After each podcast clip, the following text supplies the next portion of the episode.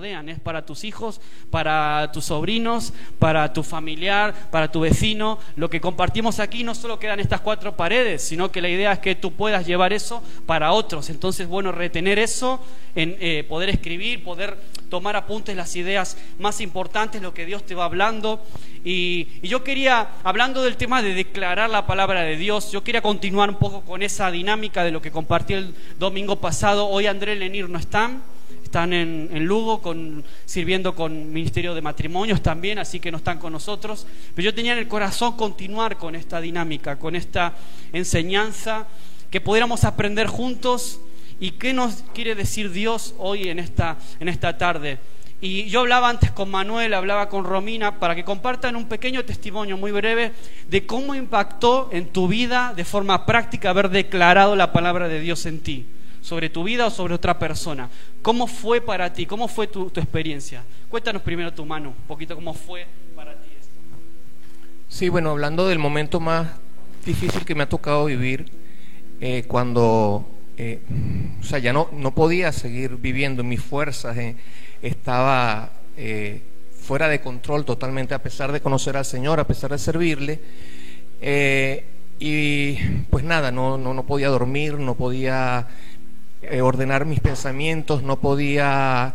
Para comer se me hacía muy difícil, en la iglesia era muy difícil estar, en todas las cosas estaba este, totalmente anulado como, como persona. pero bueno, conociendo la palabra del Señor, por fe, yo, yo tenía esperanza de que a pesar de, de, ese momento donde yo no podía más, el Señor me podía sacar de ahí. Eh, tuve la oportunidad de, eh, en esos momentos difíciles, tener una conversación con mi hermano y supe que mi hermano estaba pasando en algún momento algo parecido a lo que yo había eh, comenzado a pasar, no la gravedad que yo tenía, pero sí también bastante difícil. Y yo le compartía lo que yo había pasado, yo le decía a él, este, claro, después de mucho dolor de explicarle lo que me estaba pasando, yo le decía, pero yo sé que mi Dios me va a sacar de aquí. Eh, yo en mi fuerza, yo en mi conocimiento, ni porque conocía muchísimo la palabra del Señor, ni porque había tenido mucha experiencia, incluso sobrenaturales con Dios, en ese momento de mi vida yo no, o sea, no tenía ninguna posibilidad de, de, tomar control y poder eh, salir de lo que estaba pasando. Fueron muchos días, fue mucho tiempo, estaba este, eh, muchos días sin dormir, caminando, caminando, no podía sentarme, todo era caminar y este, me tuvieron que tomar y llevar a, un, una psiquiatra. Yo estuve tiempo con ese proceso porque duró este, aproximadamente dos años, la parte más fuerte. Y en ese proceso, pues la psiquiatra me, llegó a decir eh, que yo, bueno, tenía que tomar tratamiento de por vida, que yo tenía un problema en, de, en los neurotransmisores, algo así que creo que se llama aquí en el cerebro, este, que es un problema físico y que igual que yo, como soy diabético, tengo que tomar tratamiento de por vida por la diabetes, también mentalmente yo tenía que tomar tratamiento de por vida. Y yo le dije a ella lo mismo que le dije a mi hermano, yo sé que el Señor me va a sacar de aquí. Yo fui muchas veces a consulta con la psiquiatra, pero muchas veces de verdad, o sea, porque conocía al Señor y tenía esa fe, esa esperanza, eh, yo declaraba con fe eh, esa, esa, esa palabra, este, porque yo sabía que mi Redentor vive. Yo le doy gracias a Dios porque de verdad este, me levantó de un lugar que, oye, o sea, una experiencia que no le deseo a nadie. Que nadie la pase, deje, que Dios permita que uno la pueda contar para que uno sepa que en las buenas y en las malas el Señor siempre está con nosotros y en los momentos más difíciles está con nosotros. Y que declarar la palabra no es en vano, porque nosotros realmente todo lo podemos en Cristo que nos fortalece. Y que cuando declaramos lo bueno, lo positivo, porque si uno se derrumba, si ya estás en el suelo y te derrumbas tú mismo con tus pensamientos y, y no luchas esa batalla que tú tienes y con tu mente tú Claro que puedes, porque aunque tu fe sea chiquita, porque una de las cosas más difíciles que me tocó fue poder enfrentar ese momento, porque mi fe se vino abajo, a pesar de esa fe tan grande que tuve por muchos años. Al suelo se me vino la fe. Pero yo, después yo entendí que cuando uno tiene fe como una semillita de mostaza, le dice a ese monte, quítate, y échate en el mar y él se va. Y, esas, y esa fe chiquita, sí, esa semillita de mostaza, yo pensé que era una fe muy grande. No, esa fe chiquita que me quedaba de toda la fe grande que yo había tenido era suficiente y más que suficiente para que de allá abajo el Señor me hubiese levantado. Entonces, bueno, gloria a Dios por eso y de verdad que esa palabra de declarar lo bueno es eh, eh, lo que nosotros debemos vivir, porque cuando incluso nosotros lo hacemos al revés, como tú decías, cuando declaramos lo, que es negativo para nosotros, que yo no puedo y todo eso, no solamente el daño que nos hacemos a nosotros mismos, no solamente que le cerramos las puertas a Dios para que haga las cosas maravillosas y el milagro en nuestra vida, sino que aún afectamos a los demás porque eso produce queja y una cantidad de cosas que nos afecta a nosotros y nuestro entorno.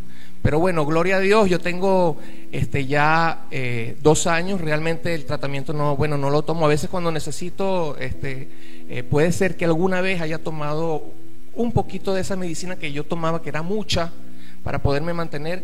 Y, y pues nada, es realmente Dios es real. Y yo no niego que en algún momento pueda pasar otra situación como esa, porque nosotros mientras estemos en el mundo vamos a pasar, vamos a tener aflicciones, pero el mismo Dios que me levantó una vez, me, levantará otra y otra y otra vez, a mí y a todos los que le amamos y le servimos y le buscamos de corazón, amén. Bueno. Muchas gracias, Manuel, muchas gracias. Ahí te das cuenta lo importante que es declarar la palabra sobre, en este, en este caso, sobre tu propia vida. Lo importante que es declararla en fe, no solamente una fe intelectual, sino llevarla a la acción, declararla con tu boca, repetirla, repetirla, repetirla, hasta que eso es como una, como una semilla que empieza a brotar y empieza a crecer esa, esa fe. Romina, también un, testimonio también de lo que Dios hizo. De hecho, lo que estoy compartiendo tiene mucho que ver con una enseñanza que, que recibió Romina en su momento, pero no quiero dar detalles. Bueno, eh, buenas tardes a todos. Eh, hace ahora tres años, sí, más o menos, tres años atrás, eh, comprendí verdaderamente el poder que tienen las palabras en nuestra boca. Em, Maxi compartía el domingo pasado, ¿no? Bueno, en, un versículo de la Biblia que dice que nuestra lengua es como un timón, ¿no? Algo tan pequeñito, pero que produce muchos cambios, muchas, muchas cosas, ¿no? Y hace unos tres años sí también viví una, una situación puedo decir también parecida a la de a la de mm, Manuel y también eh, sentía que no era yo bueno pensamientos que no venían de Dios eh, en fin.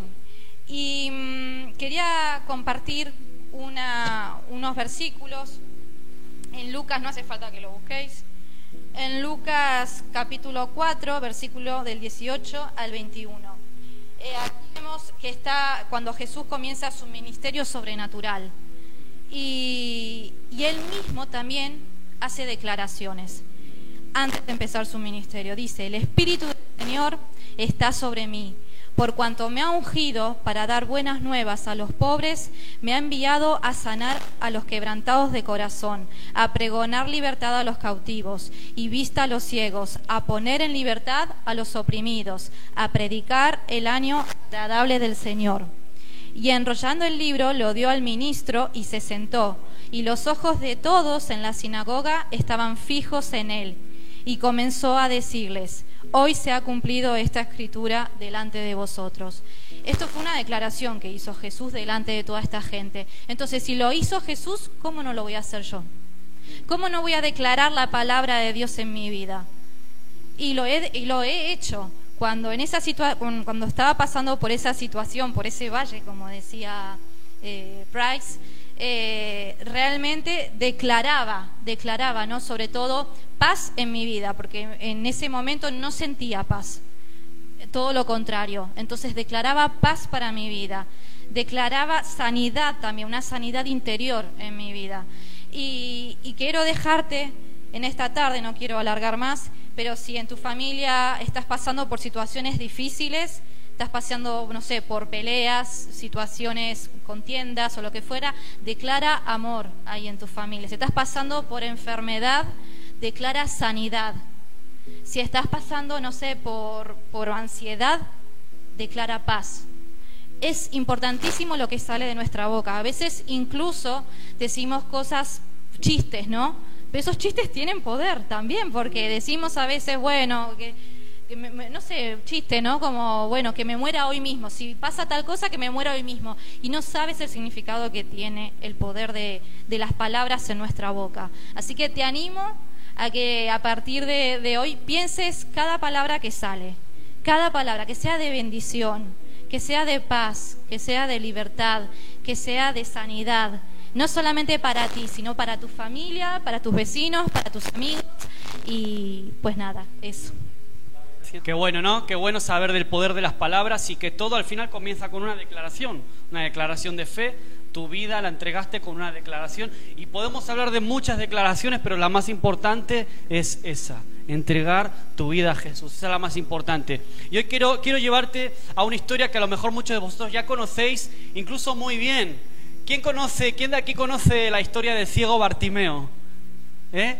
Mira, Juan la conoce, muy bien, todos, sí, casi todos, ¿no? La mayoría, alguna vez escuchaste hablar del ciego Bartimeo, sí. Y los que no la conocéis, yo quiero que vayamos un momento al texto de Marcos, capítulo 10. Vamos a leerlo y qué Dios nos quiere hablar a través de, esta historia. Es una historia apasionante. De hecho, está relatada en, los otros, en dos de los otros evangelios también, no solo en Marcos.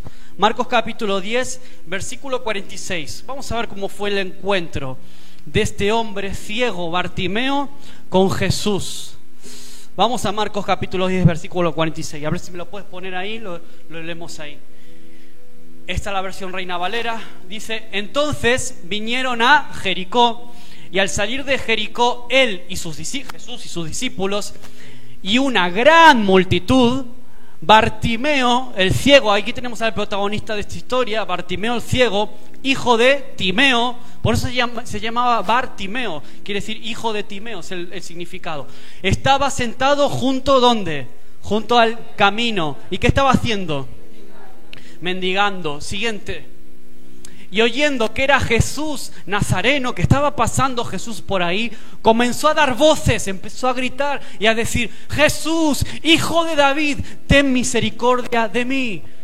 Y muchos le reprendían, le reñían a este ciego, a Bartimeo, para que se callase. Bartimeo, cállate. Pero él, clamando mucho más fuerte, Hijo de David, ten misericordia de mí. Entonces Jesús, deteniéndose, mandó a llamarle. Y llamaron al ciego diciéndole, ten confianza, levántate, te llama. Esos mismos que primero le reprendían, esos mismos después le, llamaban, levántate. Y entonces arrojando su capa, se levantó y vino a Jesús. Siguiente.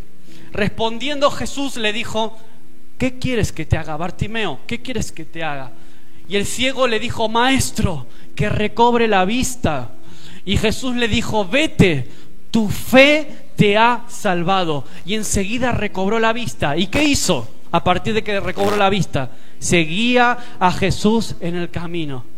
Pasó de estar junto al camino a seguir a Jesús en el camino. Ese fue el milagro de Bartimeo. No solamente recibir la vista, sino qué hizo luego, qué, cómo, cómo accionó su fe, qué hizo su fe con eso. Entonces, un poco como, como introducción más bien a, a esto, es que, ¿dónde se encontraba Bartimeo? ¿Dónde sucedió esta escena?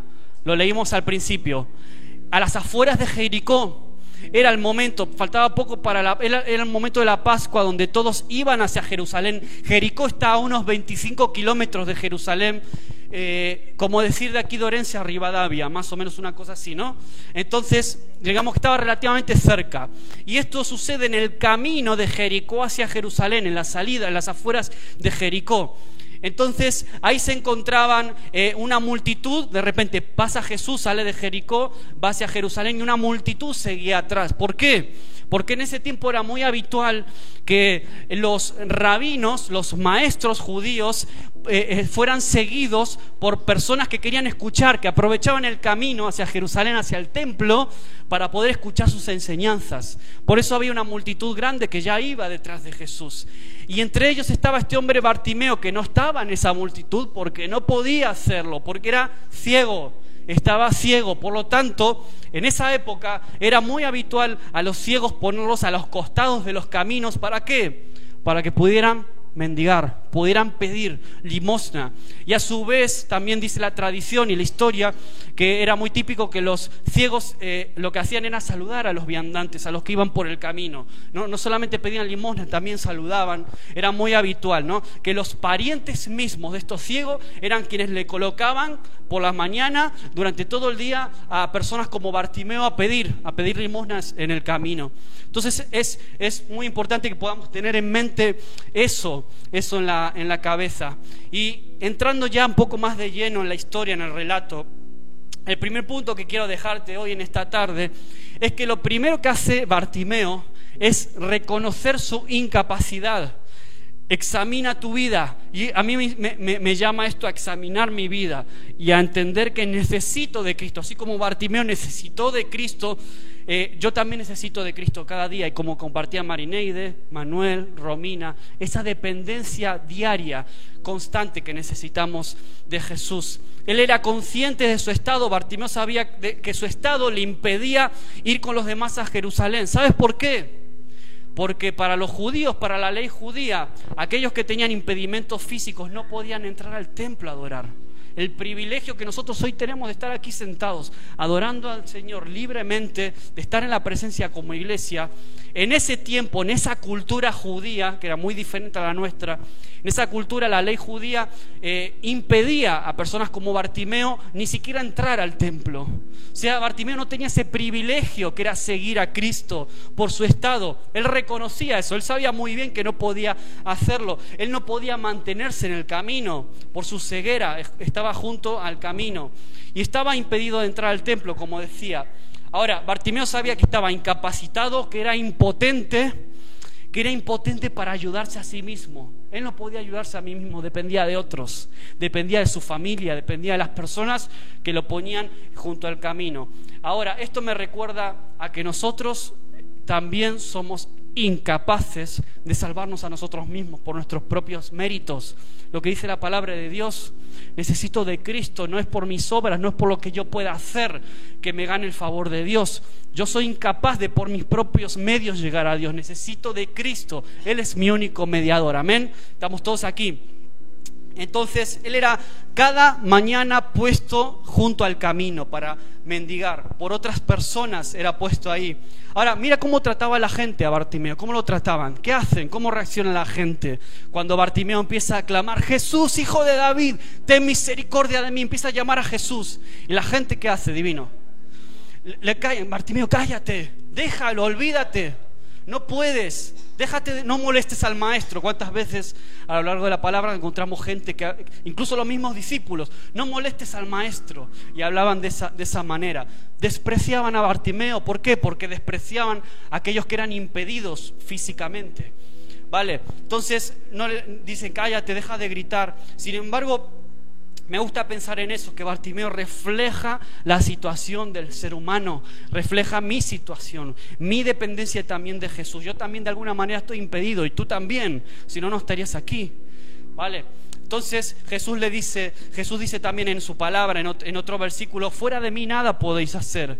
Yo he venido para que tengan vida y la tengan en abundancia. Al segundo punto que quiero dejarte, voy a ser muy breve, quiero ser muy directo hoy aquí.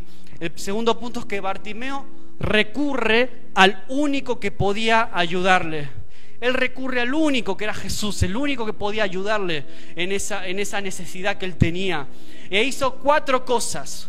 Bartimeo hizo cuatro cosas que tú también, tú y yo podemos hacer hoy aquí también como iglesia. La primera que hizo, la primera cosa que hizo es que él clamó a Jesús clamó de una manera desesperada, no con una canción bonita como esta. Yo me imagino el tono de voz de Bartimeo, era un tono de voz desesperado, de alguien que está viendo la única oportunidad en su vida de salvarse. Es mi única oportunidad, tengo que lograr que Jesús me escuche como sea.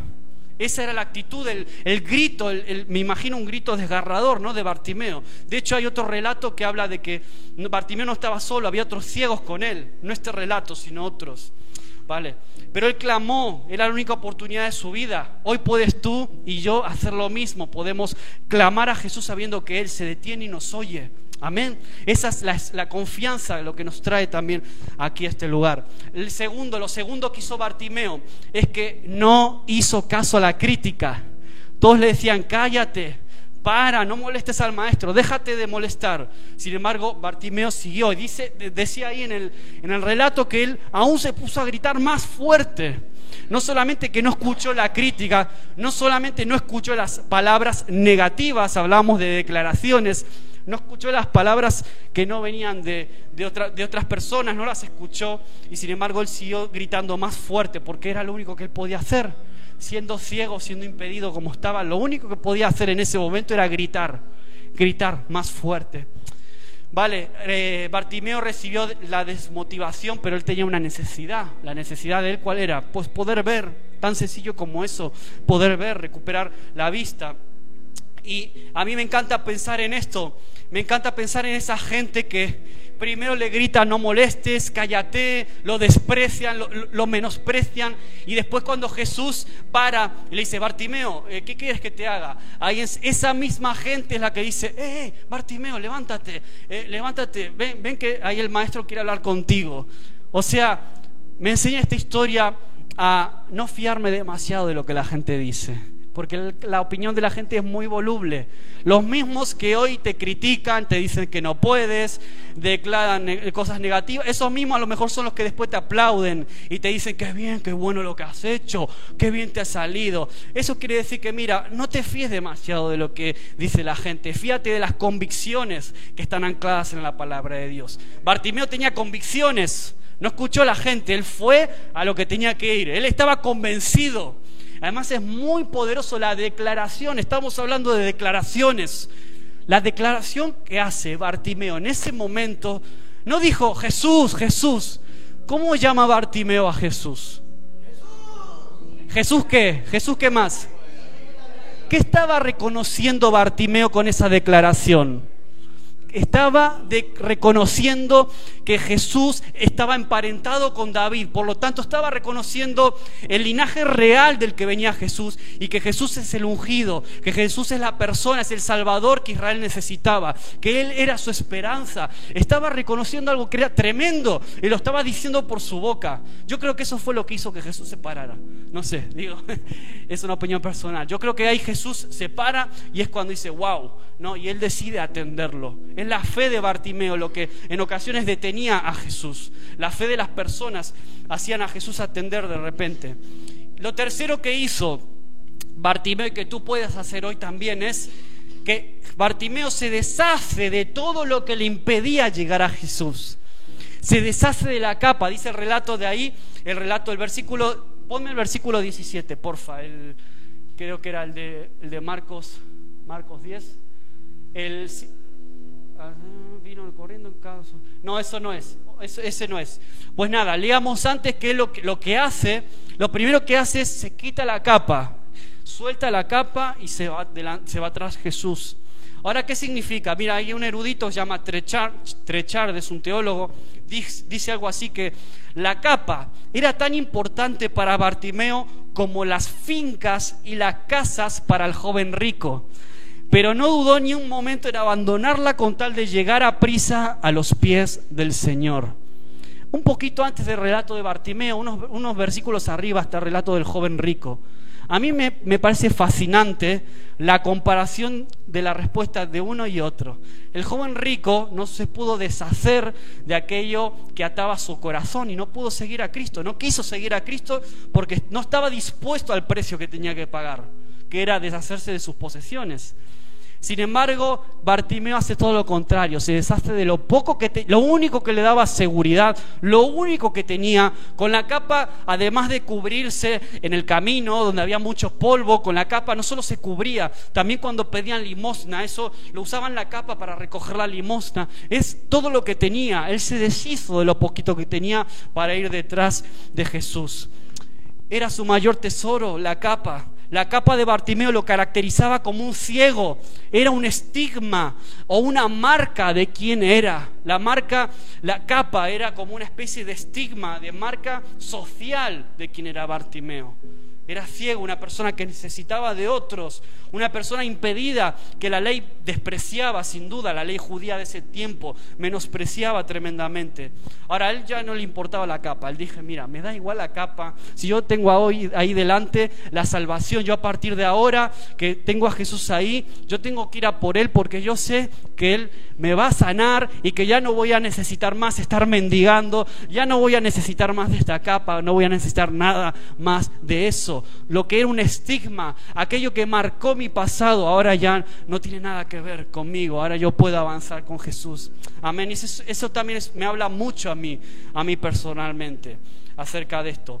Mira lo que dice acerca de, despojarnos también de nuestra autosuficiencia, ¿no? Es un llamado también para nosotros, despojarnos, despojarnos de todo peso. Hebreos 12.1, busca un momento Hebreos 12.1, Hebreos capítulo 12, versículo 1 y 2 dice la palabra de Dios, despojémonos de todo peso de pecado que nos asedia y corramos con paciencia la carrera que tenemos por delante. Tenemos una carrera, ¿cómo la estás corriendo? ¿Eh? ¿La estás corriendo ligerito o la estás corriendo con un peso de cuestiones del pasado sin resolver? o lo estás, lo estás corriendo esa carrera con un peso excesivo que, no te, que, te impiden poder correrla rápido, poder llegar bien. Eso sí, puestos los ojos en Jesús, autor y consumador de la fe. Es decir, ¿quién es la meta?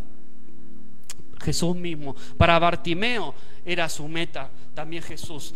Eso podemos hacer nosotros también, deshacernos de todo lo que nos impide llegar a Jesús hoy en esta tarde. Tú puedes decidir hacerlo. Y lo cuarto que hizo la, cuarta cosa que hizo Bartimeo, que también cambió su vida, es que él no se quedó simplemente con reconocer su condición, no se quedó solo con deshacerse de su capa, sino que él pidió con fe. Pidió con fe. Eso quiere decir que cuando el mundo te dice que es mejor ver para creer. Nosotros como cristianos, como hijos de Dios, podemos decir que es mejor creer para poder ver. Y eso es lo que hizo Bartimeo. Creyó para poder ver físicamente y espiritualmente. Es tremendo el mensaje, es muy poderoso lo que encierra toda esta historia. Cree para ver el milagro que Dios tiene para tu vida. Por eso es tan importante declararlo. Bartimeo no se quedó en solamente, bueno, sí, Jesús puede sanarme, sino que él tomó la acción. Su fe su fe fue el motor que impulsó el milagro. Porque si él se hubiera quedado ahí, Jesús no lo hubiera atendido, hubiera seguido de largo. Pero él fue, fue y clamó. Él se levantó, dice la, la palabra dice que saltó, pegó un salto, un brinco. Entonces cree para poder ver. Esa fe te va a llevar a accionar, a ver el milagro de Dios. Bartimeo sabía quién estaba pidiendo, él sabía quién era Jesús perfectamente. Se fue y, su fe captó la atención de Jesús y Jesús se detuvo y Jesús le dice, tu fe, tu fe te ha salvado, tu fe te ha sanado. Y el tercer punto, ya ves que voy muy rapidito, el tercer punto es que al recobrar la vista Bartimeo, lo primero que hizo Bartimeo fue utilizar la vista. Lo primero que hizo es utilizar la vista. El relato dice que, y esto es lo que a mí más me apasiona de toda esta historia, el relato dice que él no se quedó con el milagro y se quedó contento y se fue a su casa como hicieron muchos otros que recibieron sanidad y que recibieron un milagro. Muchas personas reciben el milagro y simplemente se van por ahí, nunca más vuelven a la iglesia, no vuelven a querer saber más nada de Dios, sino que Bartimeo recibió el milagro y lo que hace es seguir en el camino. Él pasó de ser una persona menospreciada que estaba junto al camino, en los costados del camino, a ser una persona que iba en el camino, detrás de Jesús. Se convirtió en un cristiano, realmente se convirtió en uno más de nosotros. Vete, tu fe te ha salvado. recobró la vista y seguía a Jesús en el camino, dice el versículo 52. Bartimeo, como te dije antes, no estaba solo. Hay otro relato, otro de los evangelios eh, hacen el relato de que habían dos personas más, al menos dos ciegos más que estaban junto con Bartimeo. Pero sin embargo no se paran demasiado. Por alguna razón parece que es el único que clama, el único que es valiente para levantarse es Bartimeo. La Biblia no da muchos detalles de qué hacían el resto de ciegos y de minusválidos que estaban ahí al costado. No había ciegos solo, había más personas también en condiciones similares. yo me pregunto, ¿por qué no hicieron los otros lo mismo? ¿Por qué no reaccionaron así los otros ciegos? ¿Qué pasó? ¿Por qué solo Bartimeo?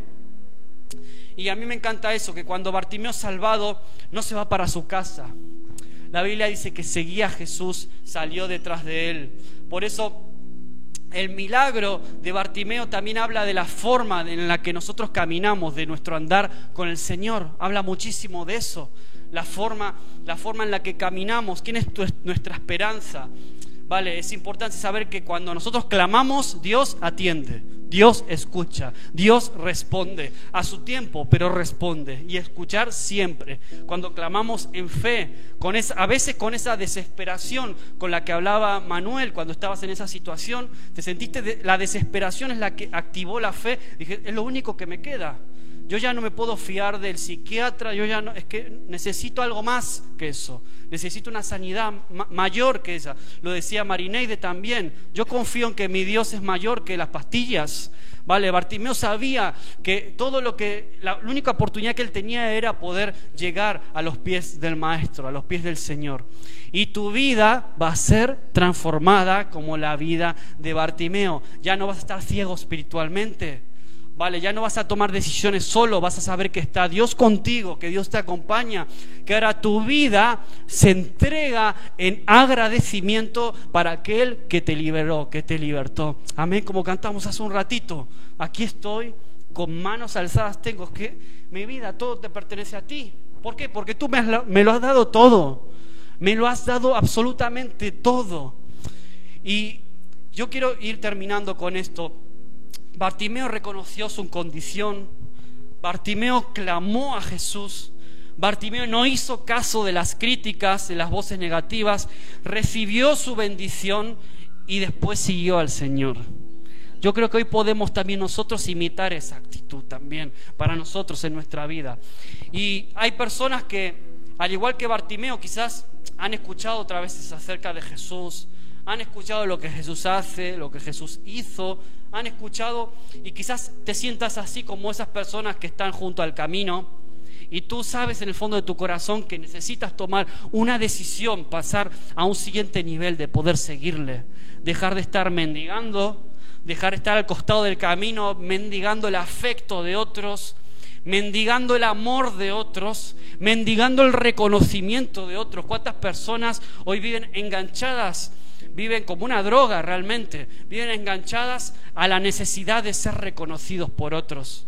En tu vida habitual, en las redes sociales, lo ves. Necesidad de reconocimiento, necesidad de me gustas, necesidad de, amor, mendigando amor. ¿Cuántas veces nos encontramos en situaciones parecidas a las de Bartimeo? Pues hoy puedes conocer a Jesús y ser transformado, entender que en Jesús lo tienes todo, que tu verdadera identidad está en Cristo, tu identidad no está en ninguna otra cosa. Cristo lo es todo para tu vida y para la mía. Él puede hacerlo.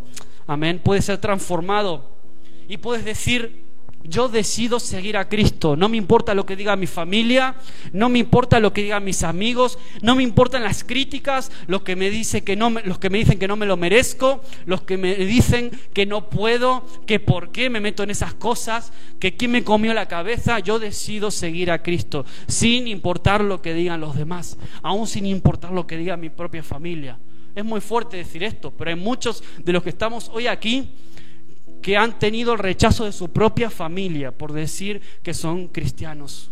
Seguro que muchos de vosotros os, habéis, os habrá pasado esa situación. para mí el caso, a mí no me ha pasado personalmente, pero a Romina, por ejemplo, sí. Ha tenido que sufrir eh, con su propia familia el hecho de decir, me quiero bautizar, quiero seguir a Cristo. Le trajo unos problemas tremendos a su vida. Eso, ¿por qué? Porque su familia no lo entendía porque su familia era de otra religión y no entendían las decisiones que Romina en su adolescencia estaba tomando. Pero yo te animo a que dejes por un momento lo que opinan los demás y te muevas por tus propias convicciones y puedas no solamente escuchar, sino saltar de la silla como hizo Bartimeo, saltar de, de donde estaba en busca de Jesús. Así que yo te invito a que hoy puedas venir a Jesús, que puedas clamar a Él. Yo no sé la circunstancia, la situación que estás pasando. No sé, la necesidad de Bartimeo está clarita, era la vista. la situación tremenda. A lo mejor tu situación no es tan, eh, tan, tan mala como la de Bartimeo, pero seguramente que estás atravesando situaciones en las que tienes algún tipo de necesidad que traer y poner delante del Señor. Algún problema, alguna situación que te parece muy difícil.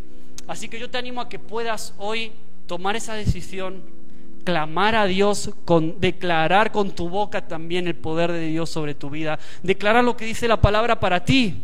Es importantísimo poder hacer esto. Así que yo quiero que, pudieran pasar los músicos y tomar este tiempo final con un doble llamado, más bien, un doble llamado. Y antes Romina me leyó el pensamiento porque compartió un versículo con el que yo quería terminar también hoy. un versículo que yo no sabía que Romina iba a compartir eso. Y sin duda Dios que está atrás de todo y que va conectando los testimonios que se van compartiendo, va conectando las canciones, la palabra. Hay a veces que las cosas no están armadas, es el Espíritu Santo que va guiando todo en una dirección. Y yo quiero, yo quiero animarte a que puedas ponerte en pie un momentito, que puedas cerrar tus ojos.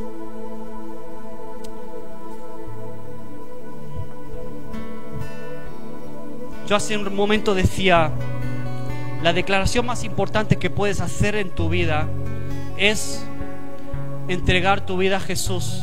Si aquí hay alguien, si aquí hay alguien que a lo mejor todavía no ha tomado esta decisión, a lo mejor te has visto, Buah, pues me, gustaría, yo no conozco mucho de esto, no sé de qué va todo esto, pero yo sé que tengo una necesidad de un cambio en mi vida. Yo necesito el cambio y, el cambio está en Jesús. Yo necesito acercarme a Él entregarle mi vida, entregarle mi corazón, que sea parte de mi vida, que me transforme de dentro hacia afuera. Quizás sea este tiempo de, como hizo Bartimeo, de tirar esa capa, tirar esa capa para afuera. Yo no sé qué representa esa capa para ti. Para Bartimeo representaba pues un estigma, su condición. Para Bartimeo representaba su historia, su dependencia de otros, su ceguera, su imposibilidad de adorar a Dios como adoraban los demás. Eso era lo que representaba la capa para Bartimeo. Él se despojó, dijo, no la quiero más, no la necesito más, porque ahora estoy con Jesús. ¿Qué representa esa capa para ti? Quizás para ti esa capa sea esa, esa, esa situación sin resolver en tu vida con alguna persona, alguna situación de rencor, alguna situación que se ha convertido en un estigma también para ti, de alguna manera, que se ha convertido en una marca que tú llevas ahí sin solucionar, en una cicatriz que todavía no cerró. Y hoy necesitas coger esa capa y tirarla para afuera y mirar a Cristo y seguirle a Él. ¿Cuál es esa capa que necesitas deshacerte de ella hoy? Despojarte de ella. No permitas que una marca de tu pasado te quite la oportunidad de poder seguir a Cristo. Él está pendiente de, ti. Puedes clamar hoy a Él. Él te escucha, Él está aquí. Su iglesia, somos el cuerpo de Cristo, Cristo la cabeza. Somos la continuidad de Cristo en la tierra. Por eso es tan importante lo que tú decides. Puede ser en una discoteca como Juan Carlos, puede ser en un parque, el lugar no es lo importante, lo importante es la decisión que tú tengas en tu corazón, porque eso va a cambiar tu futuro, eso cambiará tu destino para siempre. A lo mejor llevas tiempo de, estar ciego, como Bartimeo. Eh, Bartimeo estaba ciego físicamente, pero sin duda espiritualmente no estaba ciego. Quizás tú llevas un tiempo de ceguera espiritual, quizás te has desconectado de Dios de alguna manera, quizás llevas un tiempo en, que, el que te has alejado de Dios o, o vienes los domingos aquí, estás aquí, pero tu corazón quizás esté un poco lejos de Dios y tú necesites hoy poder enchufarte con Él, reconectarte y tomar una decisión de compromiso con Él. Jesús está aquí y te dice, ¿qué quieres que te haga? Como le dijo a Bartimeo, ¿qué quieres que te haga? ¿Cuál es tu decisión hoy aquí? Yo no voy a repetir la misma oración que repetí el domingo pasado, pero tú sabes bien cómo hacerlo, tú sabes perfectamente que tienes que declararlo con tu boca, confesarlo en fe. Señor, ten misericordia de mí. Jesús, como hizo Bartimeo, declararlo con tu boca. Jesús, te necesito, quiero seguirte. Quiero abandonar mi capa, quiero abandonar mi antigua vida, quiero abandonar mi historia pasada. Porque yo sé que tú lo haces todo nuevo, que contigo en mi vida yo no voy a tener necesidad de estar mendigando. No voy a estar en, en, necesidad de estar mendigando afecto, amor, cariño en otros, porque sé que contigo lo tengo todo. No voy a necesitar de nada más porque sé que contigo tengo el sentido y que tú eres mi camino, tú eres la verdad y tú eres la vida. Ya no estoy junto al camino menospreciado por otros, otros que me critican, otros que opinan acerca de mi vida, sino que yo sé que mi vida está escondida en ti. Mi vida está escondida en Cristo. Por eso yo decido hoy, en esta tarde, entregar mi vida a Cristo. decláralo con tu boca. Entrégale tu vida a Jesús. Si quieres tomar esta decisión, yo te animo a que puedas al final de la reunión, acércate a mí, a Roberto, a alguno de Austin, a alguno de nosotros, o a la persona que te trajo, y puedas hablar algo más acerca de esto. Queremos orar por ti, yo quiero poder orar por tu vida, orar por tus decisiones. Pero hay otro llamado para todos los que estamos aquí. La mayoría de los que estamos aquí ya estamos en el camino. Ya hemos arrojado quizás la capa alguna vez, hace mucho, unos hace unos meses, otros hace años que han decidido estar en el camino ya. Vale. Y a mí me encanta yo quiero terminar con esta declaración que hizo Jesús, que hizo Bartimeo. Jesús, hijo de David, la declaración de Bartimeo involucra al nombre de David. Estaba reconociendo, como decía antes, a Jesús como el Mesías, como el ungido, el esperado. Era la promesa de Dios hecha carne, hecha realidad. Bartimeo con su boca, con su declaración, estaba reconociendo eso y eso transformó su vida. Eso es lo que activó el milagro en su vida. Bartimeo, con otras palabras, estaba anunciando, Jesús, yo sé que tú eres el Mesías prometido, yo sé que tú eres mi esperanza, yo sé que tú eres mi sanidad, la sanidad que yo necesito. Yo sé que tú eres todo lo que necesito. Yo sé que tú eres el ungido y tu unción hoy reposa sobre mí. Esa es la mayor esperanza que tenemos. La misma unción que reposó sobre Jesús, el mismo espíritu que tenía Jesús hoy está sobre ti, sobre mí, sobre cada uno de nosotros. Y no solamente está en tu vida, Él puede estar sobre ti. Y tu vida puede ser saturada por su espíritu. Por eso yo, quiero que yo quiero que terminemos, así como terminamos el domingo pasado, declarando sobre nuestra vida el Salmo 23. ¿Te acuerdas? Qué bonito, ¿no? Jehová es mi pastor, nada me faltará. En lugares de delicados pastos me harás descansar junto a agua de reposo, me pastorearás, confortarás mi alma, me guiarás por senda de justicia, por amor de tu nombre y todo lo que, lo que seguía después. Yo quiero que terminemos este tiempo como iglesia declarando lo que Romina leyó hace un ratito cuando compartió un pedacito de su testimonio es que está en Lucas capítulo 4, versículo 18, es la declaración de Jesús, el momento en el que Jesús inicia su, ministerio, el momento en donde una profecía de 700 años antes se hace realidad en Jesús. Yo quiero que esta misma palabra puedas hacerla tuya para ti. Somos la iglesia, somos el cuerpo de Cristo. La bendición que estaba sobre Jesús hoy está sobre ti y sobre mí. Y a lo mejor como iglesia llevas tiempo en el camino, pero a veces cuando pasa mucho tiempo nos vamos olvidando del propósito por el cual Dios nos rescató. Yo pensaba en esto, Señor, ayúdame a recuperar ese primer amor, ayúdame a recuperar esa pasión. No quiero olvidarme del por qué derramaste tu sangre por mí, por qué me salvaste, por qué llegué a tus caminos. Quiero recuperar esa pasión hoy. Vamos a leer Lucas capítulo 4 versículo 18 para que puedas recordar, si lo has olvidado quizás no, recordar por qué, para qué Cristo te ungió y depositó su Espíritu Santo en tu vida. Lucas capítulo 4. Vamos a no solamente a leerlo, sino a declararlo en voz alta para tu vida y para la mía. Haz este, esta declaración, como hicimos como el Salmo 23, haz esta declaración tuya para ti. Dice, el Espíritu del Señor está sobre mí.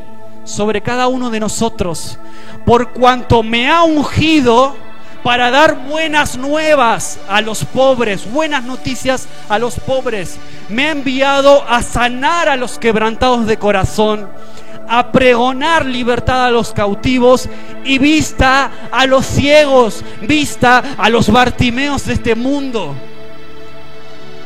a poner en libertad a los oprimidos. Siguiente. Y a declarar Siguiente versículo, el 19, a predicar el año agradable del Señor. El Espíritu del Señor está sobre mí y sobre ti, sobre cada uno de nosotros. Él te ha ungido, ¿para qué? Para dar buenas noticias a los pobres, a sanar a los quebrantados de corazón. ¿Conoces gente con su corazón quebrantado? ¿Tienes amigos o amigas, vecinos, familiares que están atravesando un tiempo de quebranto en su corazón? Pues tú tienes el aceite, tú tienes la unción para sanar ese corazón quebrantado. Tú tienes esa unción, eso, para eso Jesús te rescató, para eso me rescató a mí, para traer libertad a los oprimidos, aceite a los corazones quebrantados, libertad a los cautivos. ¿Conoces personas?